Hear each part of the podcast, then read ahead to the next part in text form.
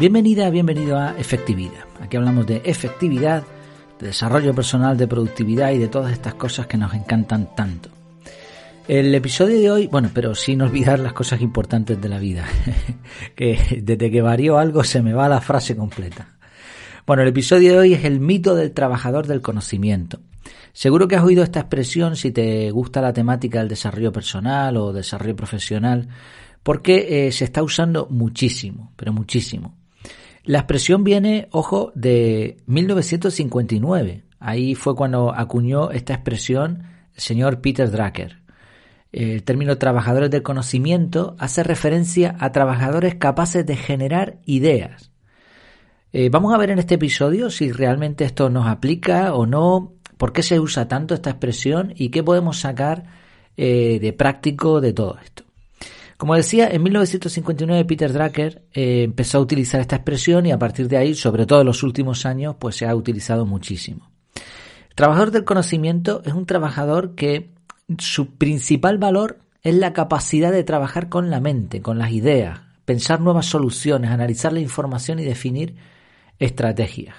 Por lo tanto, es un trabajador que no solo sigue órdenes, o bueno, más bien que no sigue muchas órdenes, sino que pone su conocimiento, su mente creativa al servicio de la compañía para la que trabaja, porque no nos olvidemos de que parte del término es trabajador del conocimiento. Trabajador, por lo tanto, está empleado para otros.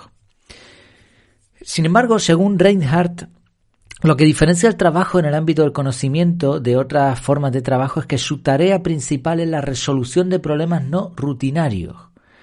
Y aquí ya entramos en materia más de lo que es el conocimiento en sí. Eh, dice que para, para esos trabajos o resolución de problemas no rutinarios requiere una combinación de metodologías de pensamiento convergente, divergente y creativo. Y esto no es algo que sí puede ser que tengamos algún don o que se nos dé bien por la crianza que hemos tenido, por el entorno en el que hemos trabajado, por lo que quieras. Pero al final esto es algo que se trabaja. O sea, uno se puede especializar en pensamiento divergente, pensamiento creativo. Esto es algo que se puede lograr más allá de que lo tengamos desde pequeños la gran mayoría y que lo vamos perdiendo en realidad. Ahora, eh, ¿qué es en la práctica un trabajador del conocimiento? Bueno, vamos a poner algunos ejemplos. Imagina un niño pobre de un país de estos eh, que están pasando las canutas, que sus padres no le pueden ni, ni meter en el colegio y que está ahí en la calle prácticamente pidiendo dinero. Y de pronto se le ocurre una idea para recoger latas de refresco reciclarlas, le da una forma en particular y las vende a los turistas como adornos. ¿Sería un trabajador del conocimiento? Para mí sí, y después explicaré por qué. Otro ejemplo, un asesor financiero que una empresa le contrate y le dice tenemos este problema, queremos declarar menos impuestos, por supuesto de forma legal. ¿eh? Sabes que cuando ya hablamos de cuando hablamos de una persona física, pues no, no es tanto lío, pero cuando hablamos de empresas que facturan, que trabajan en varios países, pues ahí está lo que es la ingeniería fiscal. La empresa evidentemente querrá siempre pagar lo mínimo posible y el gobierno que le paguen lo máximo posible. Entonces, ahí hay una lucha, hay un, hay un, digamos, un campo gris en donde dentro de la legalidad se pueden ajustar ciertas cosas. Entonces, este asesor financiero encuentra una forma de ahorrarle a la empresa un montón de euros o de dólares. ¿Sería un trabajador del conocimiento? Pues también, ¿no? Otro ejemplo, un CEO, CEO de una empresa como Apple, tipo Steve Jobs, que ahora dice que no quiere botón ninguno en el iPhone. Y, pone esa idea en la mesa y se impone a, los demás y al final el iPhone sale sin botones en, lo que es la pantalla. Quiere la pantalla limpia. Y quiere además que, que desde la base de la mano hasta el final del dedo gordo del, pulgar sea el tamaño de medio del móvil, de la pantalla, para que puedas acceder a todos los iconos de forma sencilla. Ahora, él pone esa idea y eh, se pone en marcha, se fabrican así los móviles y se forra. ¿Sería un trabajador del conocimiento? Pues también en cierto sentido. Otro ejemplo, un inventor que diseña un pegamento que parece que no funciona del todo, sí pega pero no pega, al final le da por ponerlo en unos trocitos de papel y ala, POSIT. Y se forran con, el, con los POSIT. ¿Sería trabajador del conocimiento? Pues yo creo que también. Luego entrarían los típicos casos de trabajadores del conocimiento, que ya serían los científicos, ingenieros, los políticos, que trabajan también con la información y con el conocimiento, empresarios que se les ocurre una idea y montan una empresa. Todos estos serían trabajadores del conocimiento. ¿Por qué yo digo que estos sí y otros no? Bueno, porque se deben dar dos factores. Hay dos factores en común para los trabajadores del conocimiento. Lo primero es que la idea o el conocimiento que manejan provoca un cambio importante en la generación de ingresos, bien para la persona o para la empresa. Porque aunque sea el niño pobre, niño pobre ese es un emprendedor. Claro, tú lo ves como un niño, pero es un emprendedor en el fondo. Entonces, si la idea ha generado ingresos de forma cuantiosa para una persona o para una empresa, evidentemente esa persona está trabajando con el conocimiento. Y el segundo factor en común es que el recorrido entre la idea y la realización de la misma, la aplicación, la puesta en marcha, debe ser corto. Y pongo un ejemplo contrario. Yo, yo trabajo para una empresa, una empresa grande, en la que estoy muy a gusto, aunque bueno, mi intención es dejarla para poder dedicarme 100% a lo de la efectividad personal, pero bueno, de momento estoy ahí. Entonces a mí se me ocurren ideas, pero claro, esas ideas tienen que pasar por un montón de filtros, por un proceso tremendo, hasta que, si acaso, algún día se ponen en marcha. Yo tengo que hablar con mi jefe, mi jefe con un director técnico, con director general, con el grupo, proponer una reunión, decidir costes, yo qué sé, pasa por un montón de historias. Entonces, eso no sería un recorrido corto entre la idea y la realización. El recorrido corto es el del niño o el del CEO de una empresa que dice, quiero que se haga así, y se hace. O el de un científico que dice, pues tengo la idea, tengo esta teoría, he formulado esta teoría. Pues venga, voy a hacer un experimento para validar. Entonces ese tramo entre la idea y la realización debe ser muy corto. Vale, teniendo esto en cuenta, ¿existe el trabajador del conocimiento? Es evidente que sí. Hay personas que trabajan con el conocimiento. Ahora, mi pregunta es, en todos estos casos, ¿para qué narices le sirve a estas personas saber que son trabajadores del conocimiento? Porque yo no lo termino de entender. Así, mira, oye, eres un trabajador del conocimiento. Ah, qué guay, pues. Oye, pues, ¿que te, me va a dar un título? ¿Me van a poner una placa o qué? O sea, no tiene... Es como definir, ¿no? Nos empeñamos muchas veces en definir, en, utilizar terminologías que, que, son cerradas, que... Pero no, no tiene ningún sentido. Lo tiene, ¿eh? Después veremos por qué lo de los trabajadores del conocimiento. Pero bueno, ya de momento hemos visto que hay un grupo de personas, un grupo de trabajadores que sí podrían ser trabajadores del conocimiento, pero has visto el perfil. El resto, ¿trabajan con conocimiento? Sí, todos en mayor o menor medida, pero no son trabajadores del conocimiento. Por mucho que nos vendan la moto, cuando leemos artículos de blogs y de, de desarrollo personal, dice, tú que eres trabajador del conocimiento o nosotros que somos trabajadores del conocimiento, bueno, pues algunos sí, pero la gran mayoría de trabajadores no son trabajadores del conocimiento. Y pongo un ejemplo que me parece brutal. Un profesor, maestro, una profesora, que trabaja directamente con conocimiento y sin embargo no encaja dentro de la descripción oficial de trabajador del conocimiento. ¿Por qué? Porque no tiene autoridad para llevar a la práctica sus ideas. Profesor dice un día, bueno, pues yo voy a utilizar un sistema que, he encontrado por ahí que es mucho más efectivo y vamos a quitar las mesas y las sillas del aula. Y a partir de ahora vamos a estudiar de pie, porque está demostrado que las ondas alfa del cerebro, que no sé qué, a los dos días le va a venir el director o le van a venir sus compañeros y van a decir, mira, no puedes educar a los niños así porque tenemos un temario, tenemos unas normas. Entonces, ¿es un trabajador del conocimiento? No. ¿Trabaja con conocimiento? Sí, pero no es lo mismo. Otro ejemplo son los, famosos think tanks, que generan ideas, de hecho se dedican a generar ideas, pero ahora esas ideas las tienen que exponer y tienen que pasar por los políticos, tienen que pasar por un Senado, por un Congreso, por lo que sea, por el asesor de no sé qué, y decidirán, ya verán si esas ideas se ponen en marcha o no. Muchas veces los intereses políticos o económicos, pues la idea es muy buena, pero no te la, no te la compro. ¿Trabajan con conocimiento? Sí, pero no son trabajadores del conocimiento. Y después veremos dónde está la clave de todo esto. Entonces, bueno, de todas formas, antes de proseguir, aunque lo fueran, saber que son trabajadores del conocimiento tampoco les va a cambiar la vida.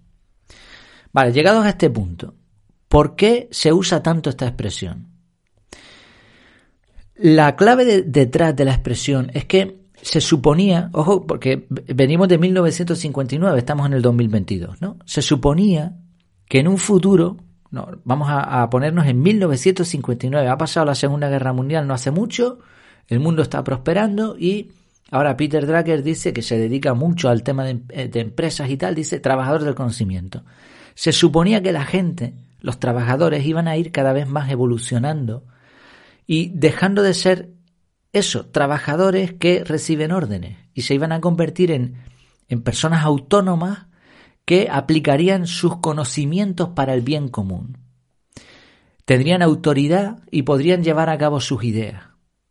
Ese era lo que se preveía, pero la realidad es muy distinta. La gran mayoría de personas siguen siendo trabajadores que reciben órdenes y que tienen un, un papel preasignado. Que es verdad que hay muchas cosas que se han automatizado, que hay muchos robots, que se nos está dando más margen de maniobra. Sí, pero no es lo que se esperaba probablemente cuando Peter Drucker dijo eso en 1959.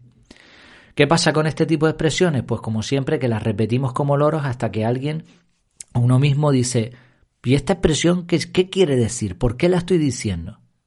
Y obviamente porque también nos da un estatus hablar del trabajador del conocimiento o nos sirve para vender formaciones muy chulas pero poco prácticas. Entonces, ¿cómo saber si eres trabajador del conocimiento? Hay una forma muy sencilla que me he inventado, digamos, ¿no? Se me ha ocurrido, pues, oye, ¿cómo puedo comprobar yo si soy un trabajador del conocimiento? Y pensando en, los requisitos para encajar en ese perfil, hay una forma sencilla de comprobarlo. Dile a tu jefe o a quien esté al mando por arriba tuya, porque la mayoría de nosotros tenemos gente por encima, Dile que a partir de ahora no te mande más emails porque has decidido que Slack es mucho más útil y el, correo electrónico te hace perder tiempo. Díselo, a ver qué te responde. O que según tu cronotipo Alondra vas a cambiar tu horario de trabajo y vas a empezar tu jornada a las 4 de la mañana. Y a las 12 de la mañana eh, has terminado. Si tú le dices eso, ¿no? Imagínatelo, no hace falta que lo hagas, ¿no? Si, si tú le dices eso a tu superior y la respuesta es algo así como, ¿tú eres tonto? Entonces probablemente no seas un trabajador del conocimiento. es sencillo. Ahora, si puedes permitirte este tipo de cosas, no necesitas consultarlas, tienes autoridad para tomar este tipo de decisiones, o bien tú eres el jefe, la jefa, ¿no? El jefe entre comillas, ya esta expresión es un poco antigua, pero bueno, nos entendemos.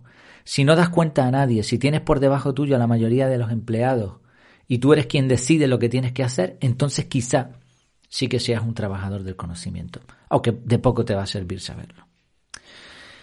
A quien sí le interesa, y esta es la clave, lo, lo, que hay detrás de esta expresión, a quien sí que le interesa saber si eres o no un trabajador o trabajadora del conocimiento, es a los responsables de recursos humanos de las grandes empresas, que sí que deben localizar a este perfil de personas capaces de transformar conocimiento en dinero.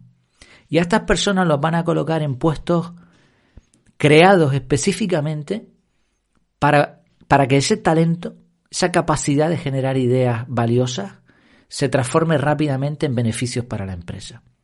Y en ese perfil, que encajan no muchas personas, en ese perfil, a esas personas les van a permitir tomar decisiones, van a fomentar la comunicación y van a hacer un montón de, de ajustes en, en su forma de trabajo para que se aproveche el conocimiento de estas personas. Esta es la clave de la gestión empresarial a la que se refería en realidad Peter Drucker. Peter Drucker no, no estaba hablando de trabajador del conocimiento para que cada persona aprovechara eso, por supuesto también, ¿no? En parte, pero era realmente a las empresas a quien está dirigida esta terminología.